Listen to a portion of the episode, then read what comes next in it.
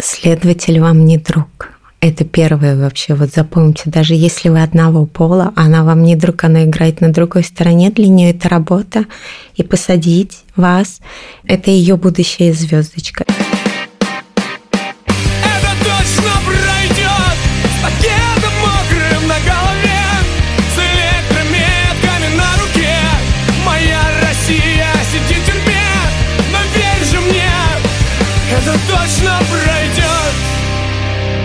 Привет, это подкаст «Времени больше не будет». Это подкаст про близких э, политзаключенных и иногда про самих политзаключенных.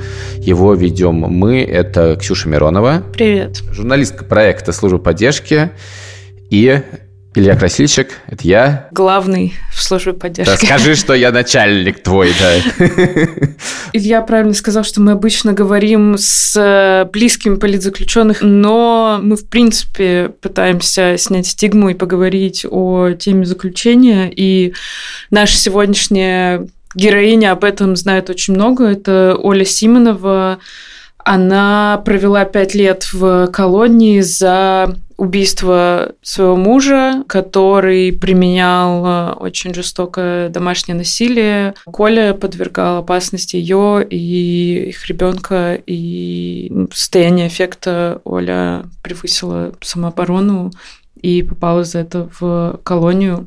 Но, уточню, по мнению следователя, она превысила самооборону, который сказал, что решили, что это просто-таки убийство. И это классическая ситуация в России, когда женщина, которая никак не может избавиться от абьюзивных отношений, в момент, когда ее муж ну, мы не можем сказать, пытался убить или не пытался убить, но веро- вероятность этого была, защищается и попадает в тюрьму за убийство. Почему мы решили поговорить с Олей именно сейчас? Оля запустила курс, он называется «Как правильно заходить в хату», но если вы как-то хотите тут похихикать над этим названием, то послушайте наш разговор. Я думаю, что будет не так смешно, хотя очень интересно.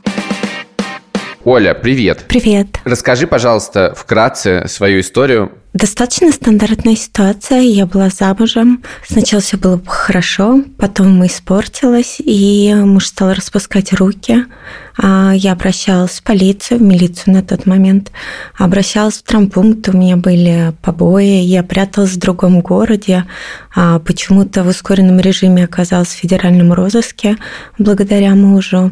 И, к сожалению, так получилось, что сил на прятание и убегание в другие города с каждым разом становилось меньше, и я сдалась. Я приняла решение, что я смогу перетерпеть этот момент своей жизни, потому что у меня сложилось впечатление, что муж пытается меня вернуть, несмотря на то, что у него была другая женщина, именно из-за охотничьего инстинкта. И я подумала, что это стоит как-то нивелировать и остаться с ним, чтобы он от меня отстал. Но, к сожалению, в один из э, вечеров так получилось, что муж попросил ну, заставил меня в принудительном порядке написать расписку в том, что я ему изменяла.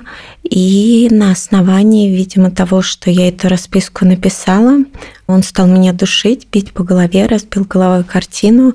Я побежала за бейсбольной битой, которая была на самом деле перечницей. А до нее было бежать долго. Муж меня догнал, я схватила разделочную доску, ударила Потом, как выяснилось неоднократно, она развалилась. Меня это очень удивило, и я побежала на кухню еще за каким-то предметом. Этим предметом оказался нож. А, я удивилась, что нож так легко входит в тело, как в сливочное масло.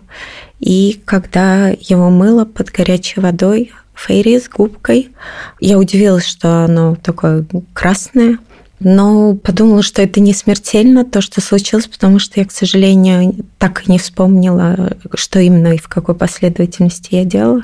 Положила одеяло подушку мужа, а напоила ребенка молоком, перенесла его в другую комнату и утром уже было понятно, что как бы муж не выходит из комнаты сходить в туалет, и меня это испугало, я позвонила в полицию.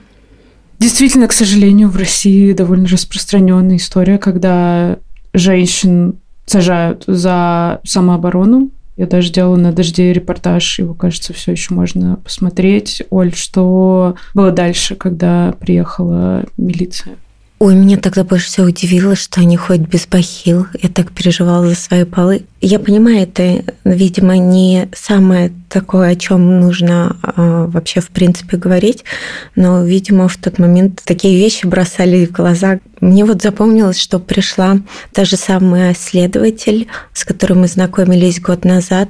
Дело в том, что муж был юристом, и в какой-то момент у него не очень, наверное, стали эти дела по работе, и он занимался тем, что страховал имущество по чекам, которые были, потом он его, значит, выносил, и страховаемый выплачивал эту сумму. Но мы с мужем, у нас был брачный договор, и как бы на тот момент у нас были совсем уже плохие отношения, но так как мы находились в официальном браке, я ездила к этому следователю, следовательнице, а, давала показания, и я помню, она мне говорила о том, что мне с его выплат причитается 50%, и я ей сказала, что как бы у нас брачный договор, и ко мне эти деньги не относятся, мне кажется, она ждала от меня, что я встану, может быть, на ее сторону, помогу ей раскрыть преступление, о котором она мечтала, но я ничем не могла ей помочь, потому что если бы я хоть слово сказала что-то про мужа, он бы меня стал бить. Вот и пришла эта женщина, я ей рассказала, как было, ну вот что помнила, что вот нож помыла, и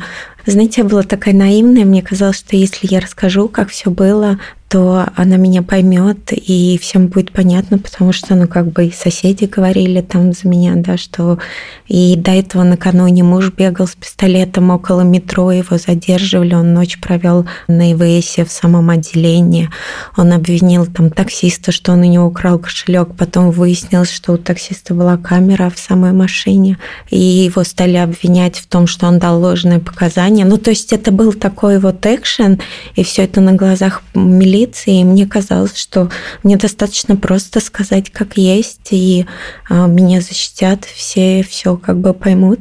Но оказалось, что следователь из Тверской области очень хотел, наверное, получить очередную звездочку по раскрытию убийства. И в результате оперативно-розыскных действий, как было указано в приговоре, в основу которого легло обвинительное заключение, перепечатанное слово в слово, там было сказано, что это моя не первая попытка убить мужа, и вот эта фарфоровая доска была расценена именно как первая попытка, так скажем, убить. А до этого в процессе следствия она вообще хотела меня обвинить в 105 часть 2.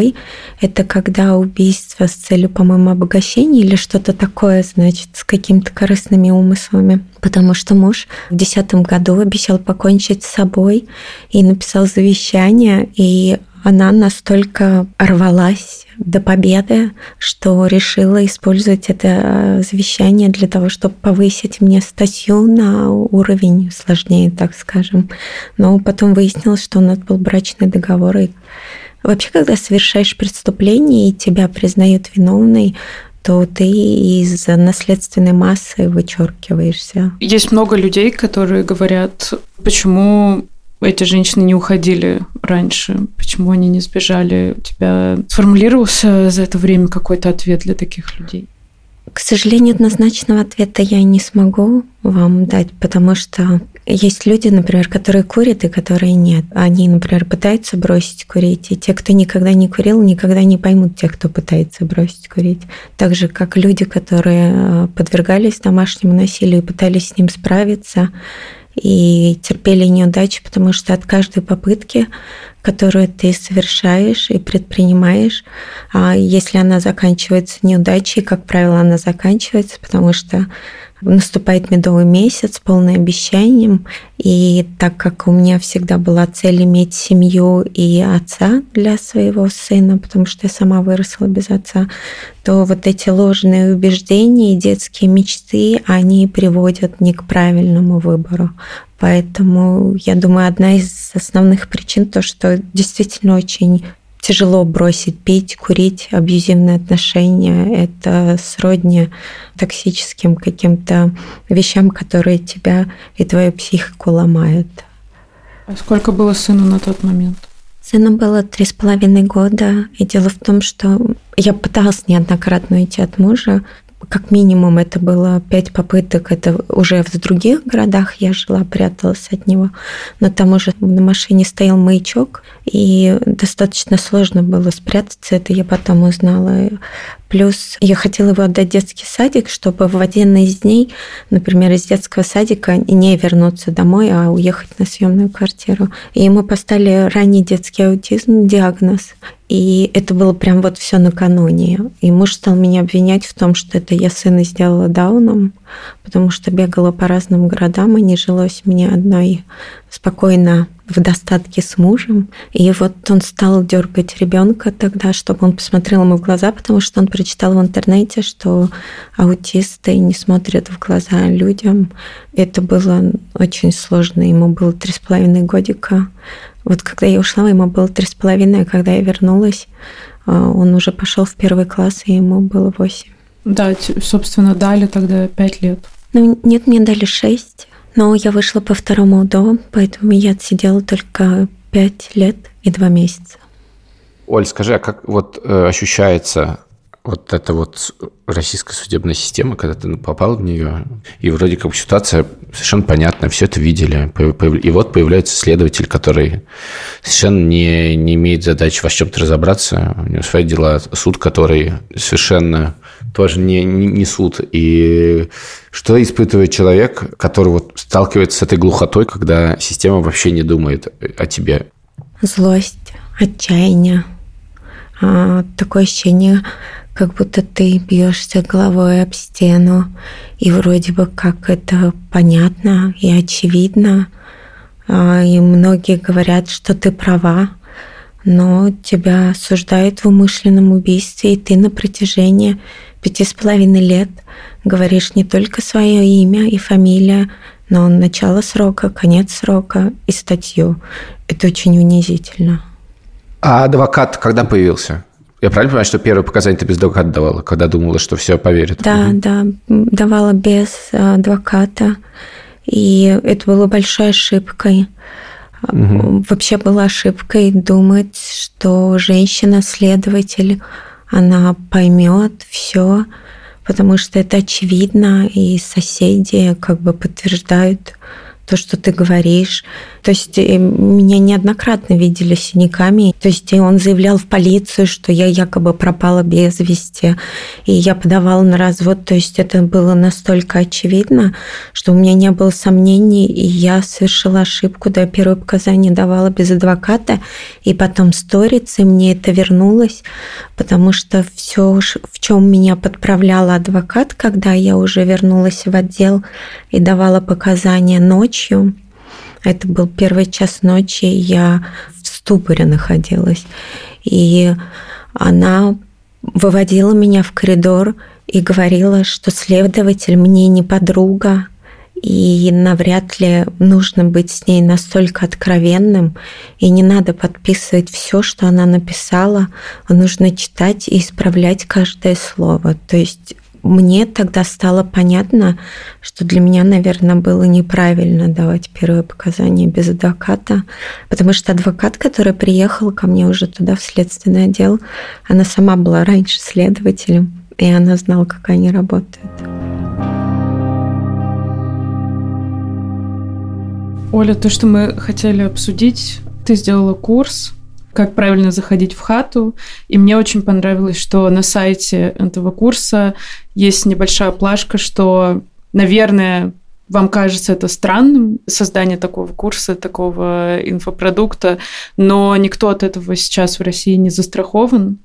И улыбка, которую у незнающих да, людей, которые не в теме этот курс может вызывать, это на самом деле мало повода для смеха, да, это действительно может каждого коснуться. Можешь, пожалуйста, рассказать, как вообще возникла идея создать этот курс? Обычно говорят, какие времена такие нравы, но я считаю, какие времена такие курсы. И действительно сейчас это выглядит, возможно, кринжово, я не спорю. Но, к сожалению, правила игры меняются, и они меняются достаточно быстро – И там, где раньше было можно, скоро станет нельзя. Это, например, вот так же было с офшорами. Раньше можно было деньги в офшоры переводить, а потом это стало 159-й массой мошенничеством. И, например, где гарантия, что съемки, например, чего-нибудь не станут какой-нибудь тайной? Ну, можно предполагать разное, но на самом деле то, чего мы боимся, оно, как правило, очень много забирает у нас сил и когда я садилась в тюрьму, у меня, конечно, была надежда, и я надеялась до последнего, но для меня самая большая проблема на тот момент была вот эта неизвестность и вот эта мифология того, что происходит в тюрьме, потому что когда ты знаешь, какой будет твой маршрут, немного проще по нему передвигаться. И мне хотелось бы помочь, с одной стороны, а с другой стороны, наверное, чтобы люди задумались о том, что все возможно, и ну, такие немного превентивные меры, потому что если ты рискуешь, ты должен осознавать, что за этим риском будет. И для тех, кто, например, из-за молодости или, например, какого-то идеологического, так скажем, вот это вот по молодости особенно бывает, вера в лучшее. Я считаю, что лучше подстраховаться. Но на самом деле там не так страшно, как нам кажется. Там можно остаться человеком, я вот это хотела донести. То есть это не то, что какая-то бабайка лежит под кроватью, ты на нее навешиваешь какие-то ярлыки и ожидания, которые страшные для тебя. Я просто хотела показать, что все в этой жизни можно пройти. И действительно, пути бывают сложные, но их можно преодолеть. И мой курс ничем не отличается от книги, например, для альпинистов. Они тоже осознают все риски. Им полезно читать, например, книгу, когда ты идешь в горы, чтобы знать, как действовать во время лавины. Это вот то же самое. В этом курсе я рассказываю о том, почему я туда попала, в эту тюрьму. И это мой не первый проект о домашнем насилии. Просто в том году я делала выставку, и она такая была, наверное, для более, может быть, тургеневских барышень, которые ходят по музеям и выставкам, ну, то есть такое чисто московское общество. А с курсом про хату я хотела выстрелить подальше, чтобы женщины знали, что когда они терпят домашнее насилие, вероятность того, что она не выдержит и убьет насильника, тоже существует. Пусть она и маленькая, но она все равно есть. И еще так получилось, что курс вышел в рекламу именно в тот день, когда взяли Ростов временно. И, наверное, было очень много зеков в эту субботу. Теперь ждем курса «Как заходить в Ростов». Я этого не знаю. Но есть другие кандидаты, умеющие тоже на видео разговаривать. Я уверена, что все возможно. Это вот сейчас нам кажется дикостью. Вы знаете, если отмотать пленку на какое-то время назад, вы помните ковидное время, нам казалось это дикостью. На самом деле нормально все было. Где гарантия, что через три года мы не будем вспоминать 23-й год и тосковать о его нормальности, потому что сейчас все меняется и с быстрой скоростью. Я думаю, что много людей считают тюрьму это как умереть при жизни. Честно, наверное, не проверишь, не узнаешь, но тем не менее, мне уже остается эта идея, что если человек подготовить, то он, может, не так будет бояться. Другое дело, что человеку сложно посмотреть такое, потому что кажется, что это приближает тебя к тюрьме. То есть такая страховка, которую никто не покупает заранее. Расскажи про статистику. Много людей покупает курс, смотрят? А, купил 21 человек, один из которых я, чтобы проверить систему, и один сам системный администратор, который налаживал ссылки. Нет, немного. Я получила... 19. Так, да. поэтому давайте мы скажем, у нас больше 21 человека, я надеюсь, слушает, что э, курс это сделан не для того, чтобы смотреть его, когда, не дай бог, кто-то из э, ваших родных и вообще кто-то вокруг сядет, а курс сделан для того, чтобы, если вдруг что-то случится, можно было не наделать каких-то ошибок. Оль, расскажи, какие ошибки можно сделать в самом начале и которые можно избежать, если быть в теме? Следователь вам не друг. Это первое вообще. Вот запомните, даже если вы одного пола, она вам не друг, она играет на другой стороне, для нее это работа. И посадить вас – это ее будущая звездочка. Это раз. Второе. Не нужно сразу, сходу всем все про себя рассказывать, потому что иногда так бывает. Женщина пытается... Уже в тюрьме, да? Ну да, вообще, в принципе, в любом обществе, ну как бы уже когда ты расстаешься со свободой, не надо заводить дружественные связи и что-то рассказывать о себе личное, потому что статистика говорит о том, что это можно будет использовать против вас. Я не про особенности дела, никогда вы кому-то сознаетесь под принуждением в том, в чем вас просят сознать, 16, и я не об этом говорю. Я говорю о том, что вообще, в принципе, не надо сразу пытаться вбиться в стаю, потому что когда попадаешь в тюрьму, снимаются социальные маски не только с других, но и с тебя в первую очередь. И достаточно сложно адаптироваться к новому месту пребывания, когда ты не в статусе матери, сестры, дочери, когда ты не, не ходишь в офис, когда нет привычной одежды. И это очень сильно травмирует на самом деле. И бывает такое, что хочется на что-то опереться, найти где-то костыль а, в виде дружественных якобы связей. Но этого делать не надо, потому что все, что хорошее, что я сделала в СИЗО, потому что поверила другому человеку, не одному, приехала со мной на зону, и когда ты отказываешься помогать человеку, а он знает о том, что ты можешь помочь, он не просто на тебя давит эмоционально, он начинает третировать тебя физически, и это очень опасно. Каждый человек, которым ты улыбнулся, станет тебе через какое-то время врагом. Вот это надо запомнить прям вот сразу. Лучше быть ярко выраженным интровертом, особенно первый год, потому что, скорее всего, вам придется во многом разобраться в себе. И еще никогда не заказывайте камамбер на зоны. Я просто один раз с этим столкнулась. Дело в том, что цыгане считают, что камамбер пахнет грязными носками, и они из-за этого начинают драться. Ну, это многие так думают. Хорошо, ни с кем не заводить дружеские отношения, не на кого опереться. На что опираться тогда? На себя. А что это значит? Учиться быть одному, не пытаться компенсировать неудобства от того, что ты находишься в одиночестве тем, что ты говоришь. Дело в том, что там люди из недостатка развлечений начинают развлекаться с другими людьми, так скажем. И они искусственно втягивают тебя в разговор для того, чтобы самоутвердиться, для того, чтобы затеять тебя, вывести на эмоции. И так будет стрессовая ситуация, лучше почитать книгу, чем общаться вот с людьми, от которых вам потом прилетит. А как можно избавиться от этого контакта, если человек вызывает тебя на этот контакт? Как от него избавиться, не, чтобы потом не прилетело? Игнорировать. Учиться просто, просто молчать. Де...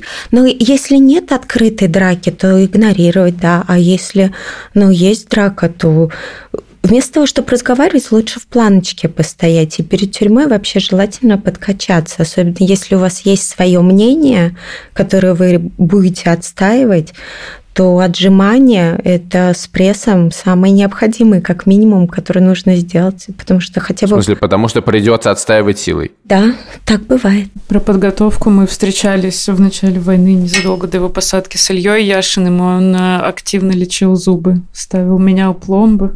Нужная вещь, потому что мне выдирали зубы без анестезии. И вообще я вам хочу сказать, что в тюрьме нет врача, там есть только фельдшер. И для того, чтобы вам залечили зубы, а, нужно заказать этот материал туда, передать его, получить разрешение. Это такая достаточно длинная бюрократическая процедура, поэтому зубы, да, обязательно. И вообще, в принципе, витаминчики попить, зубы полечить, подкачаться, пресс накачать – это очень полезные вещи.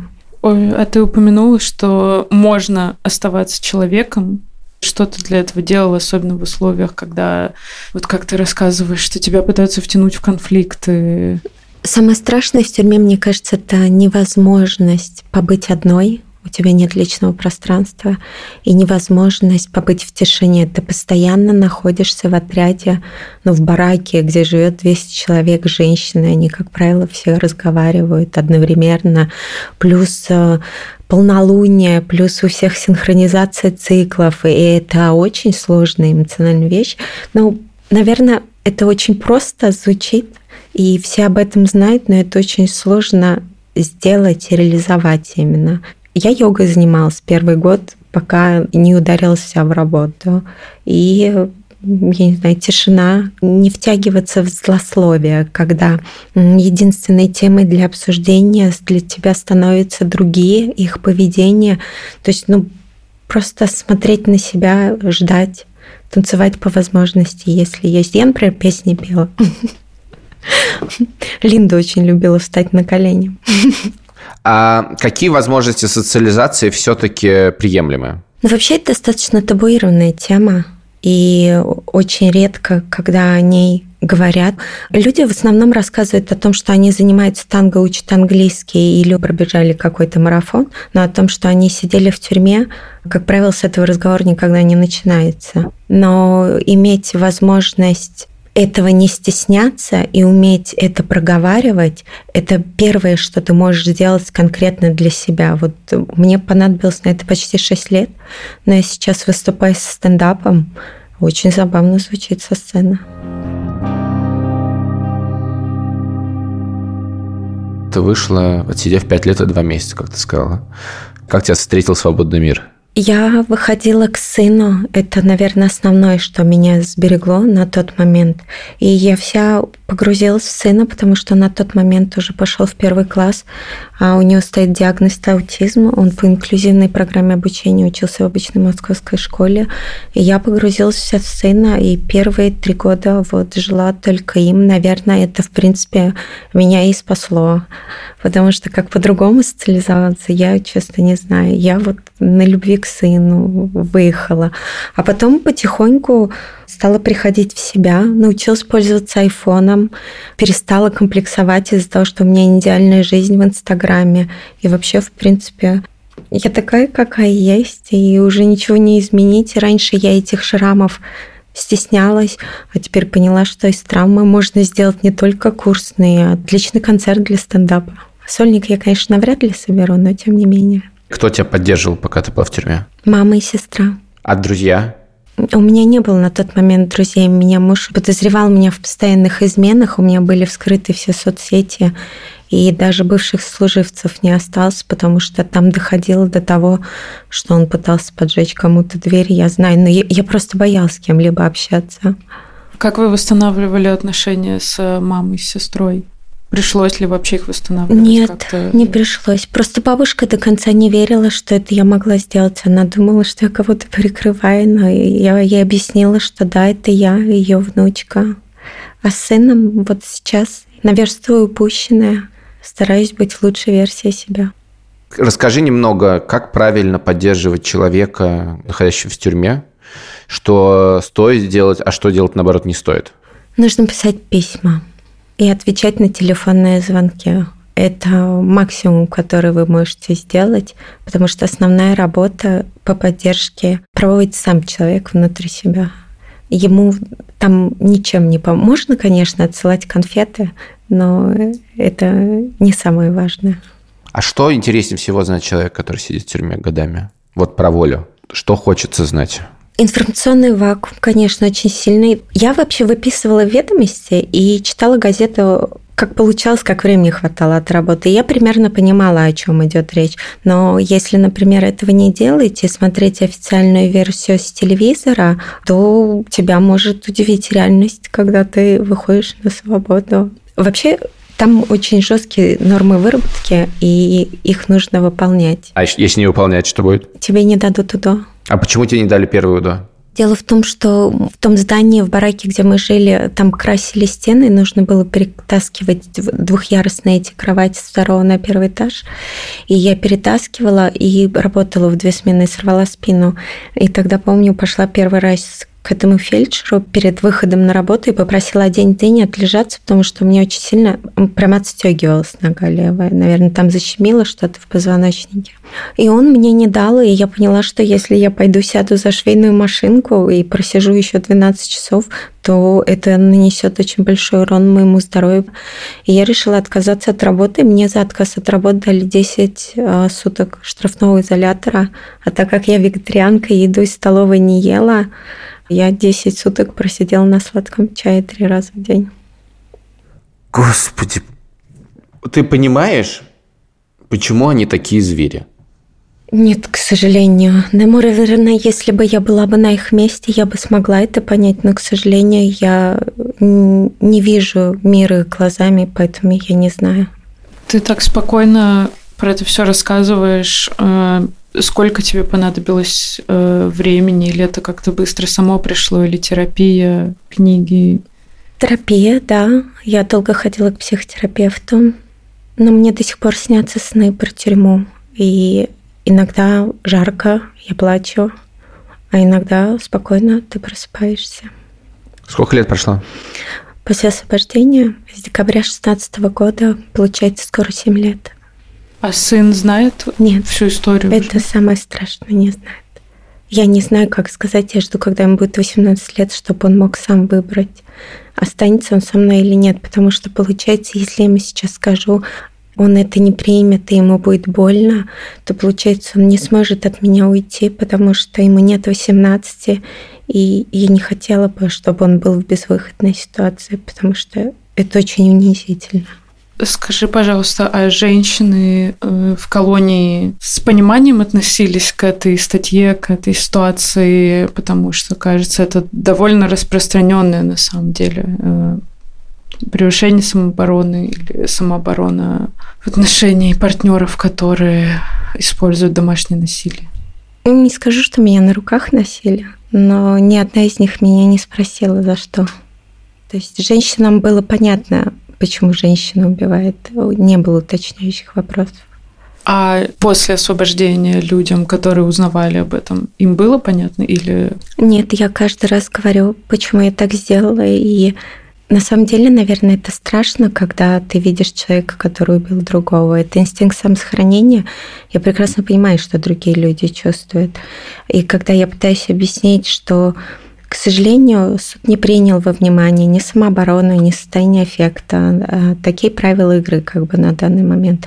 Муж меня бил. Вообще, в принципе, я сублимирую как бы свою агрессию на данный момент. Да, я там занимаюсь смешанными единоборствами, хожу на терапию и я не представляю угрозы обществу. И когда ты все это рассказываешь, но, видимо, это не подходит, не знаю, моему выражению лица, не знаю голосу. Почему-то я не знаю, как на самом деле выглядит убийца. Я их не очень много видела.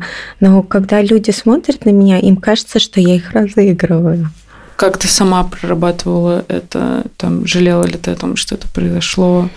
Ну, вообще, если бы у меня была возможность выбрать на тот момент, я бы, конечно, этого не сделала. Но, к сожалению, так получается, что когда возникает реальная опасность, и твоими инстинктами руководит не человек, который выбирает социально одобряемое поведение, а тот, который находится в реальной ситуации опасности, тебе, к сожалению, приходится выбирать либо ты, либо тебя. И тут без вариантов.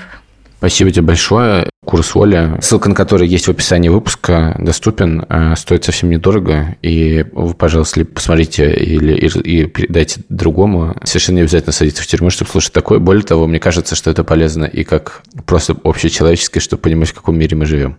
Спасибо, Оль, большое. И сил, и удачи, и чтобы все было хорошо, тем более, что, кажется, ты можешь все, суть потому что мы сейчас услышали. Спасибо большое.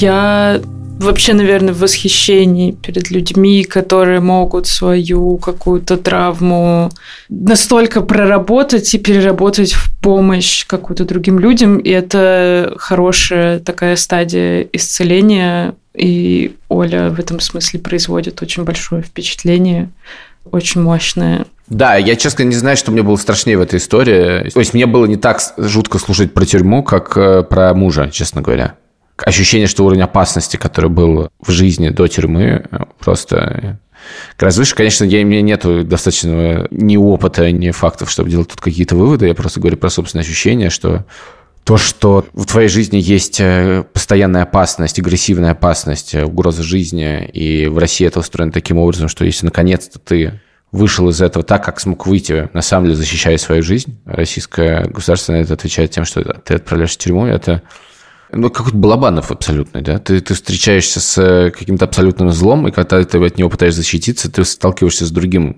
злом, только сначала у тебя зло было конкретное, а теперь оно обезличенное. Но у него огромное количество представителей, каждый из которых просто играет какую-то роль, которую ему дали, а он ее взял. Мне кажется, очень важная у Оли миссия вот снятие стигмы мутного дела с самооборонщиц.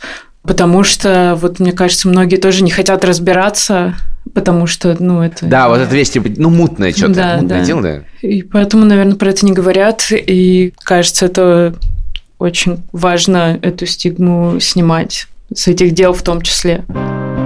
Спасибо. Э, слушайте нас, пожалуйста, каждую неделю. Мы выходим по пятницам. Подкаст называется «Времени больше не будет». Оценки можно ставить во всех подкаст-приложениях, в которых вы нас слушаете. И на YouTube в том числе. Делаем этот подкаст вместе со студией подкастов либо-либо с проектной службой поддержки, с звукорежиссером Ильдаром Фатаховым, продюсеркой Ликой Кремер, редактором Андреем Борзенко. Обложка сделана Малин Глушанок. Музыку дала группа порнофильмы. Спасибо. До встречи через неделю. Пока. Пока.